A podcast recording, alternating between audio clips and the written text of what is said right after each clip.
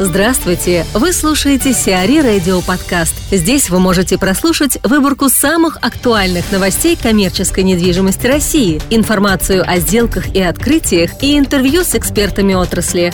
Чтобы прослушать полные выпуски программ, загрузите приложение Сиари Radio в Apple Store или на Google Play. Анастасия Корневич, коммерческий директор Griffin Partners, рассказывает о проблемах девелопера при строительстве складов под клиента рентабельность девелоперского бизнеса, она ниже инфляции. А, только заключать договора. Идеальный неразрывный договор. Неразрывных договоров не бывает. Это утопия. Любой договор разрывный.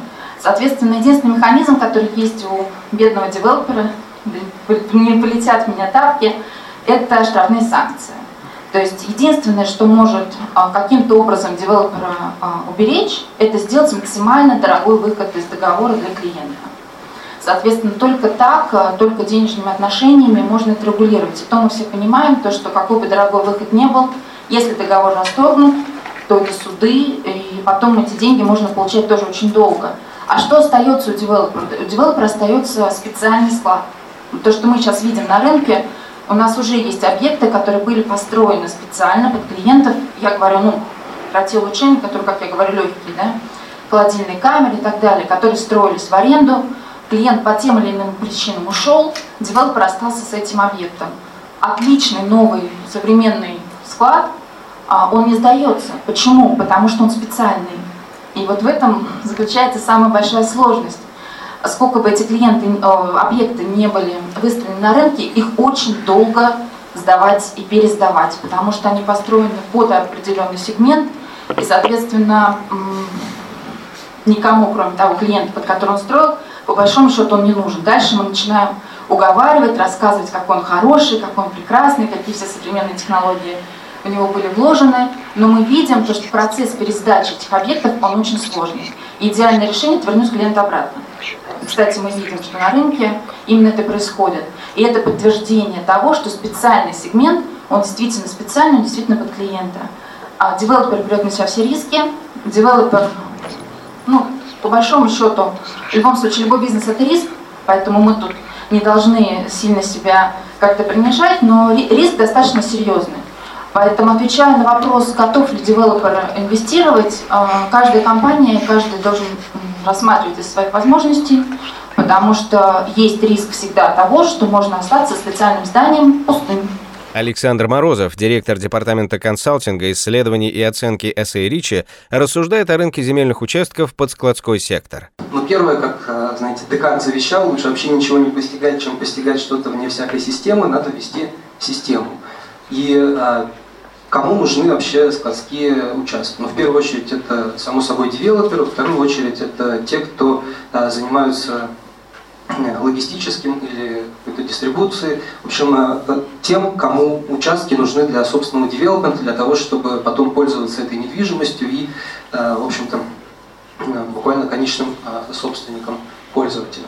Для таких собственников мы понимаем, что, в общем-то, логика Э, выбора земельного участка очень сильно продиктована логикой их э, собственного бизнеса. То есть э, идут ли грузы из Москвы куда-то в регионы или наоборот собираются в районе Москвы, чтобы обеспечивать население столицы, это влияет на выбор участка, на их специфику бизнеса, вернее, специфика их бизнеса влияет на выбор этого участка.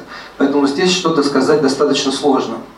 Вот для девелоперов ситуация несколько э, более э, наглядная, потому что ориентироваться нужно на массового клиента, на тех, кто впоследствии будет э, вашими арендаторами или, возможно, покупателями.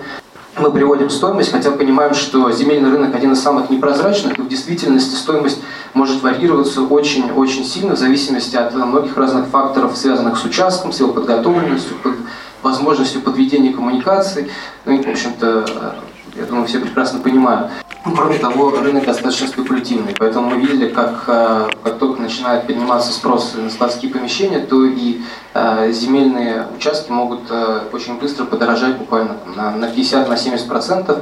Вот поэтому рынок очень специфический, и про цену говорить не приходится. Ну, вот средняя температура по больнице 20-30 миллионов рублей за гектар, хотя еще раз подчеркну, что это очень усредненная цифра и в зависимости от разных участков, направлений, э, стоимость может сильно меняться. Вячеслав Зелепуга, коммерческий директор А Development, рассказывает об опыте строительства автоматизированного склада для онлайн-ритейлера.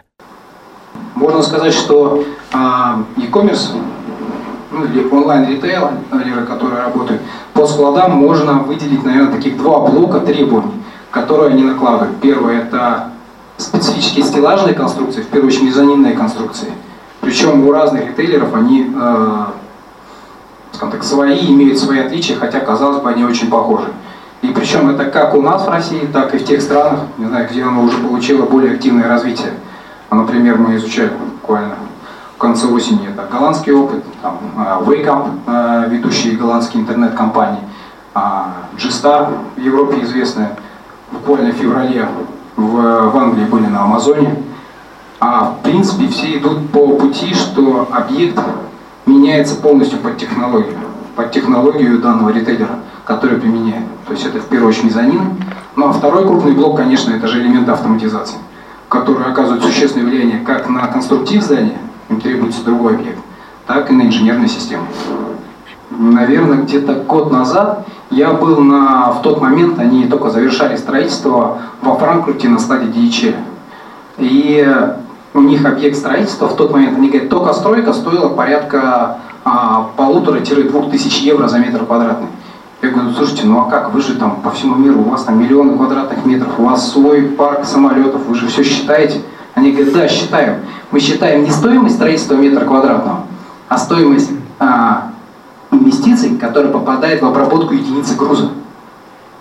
Говорит, вот этот склад по этому параметру, несмотря на то, что он самый дорогой на сети, он самый эффективный по себестоимости. За счет автоматизации? И за счет скорости обработки. Там, например, который достигается за счет автоматизации. Да? Не только. Там, например, тот склад у них был вообще без автоматизации, но там э, склад специфической формы буквы, условно буквы N, на 35 тысяч там было 600 ворот. Да, я не ошибся. Они влезают вообще? Да, вылезают. Поэтому он такой формы буква N.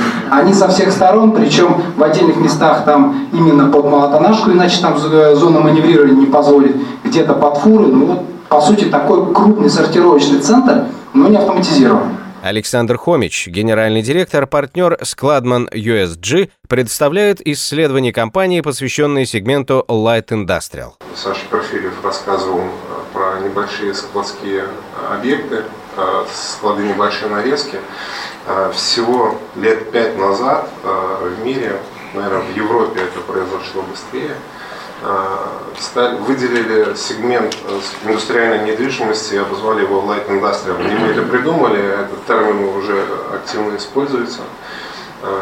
Раньше просто индустриальная недвижимость, большие, небольшие помещения, но в процессе э, работы с такими объектами стало понятно, что они не совсем попадают под классификацию э, общепринятую складскую АБЦ класс, потому что тут ну, свои э, конструктивные особенности, свои концептуальные особенности, есть прям целые промзоны такие застроены.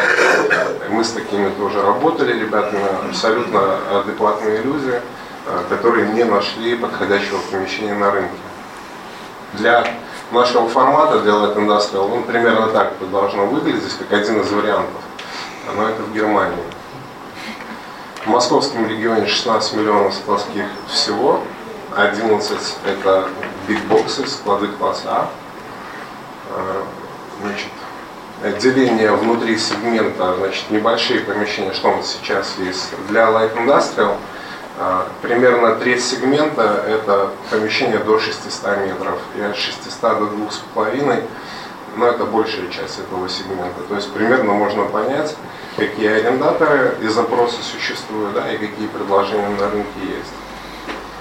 Что у нас с развитыми рынками? У нас 25% небольшие помещения, в Германии это 65% рынка. То есть это рынок, который больше бигбоксов. Да? Покажи, что потенциал для роста у нас колоссальный. Сиари Радио. Эксклюзивные рубрики «За и против», «Ноу-хау», «Ремейк», «Новые форматы». Слушайте в полных выпусках программ в приложении Сиари Radio. Приложение доступно в Apple Store и на Google Play. Более подробная информация на сайте siari.ru slash radio.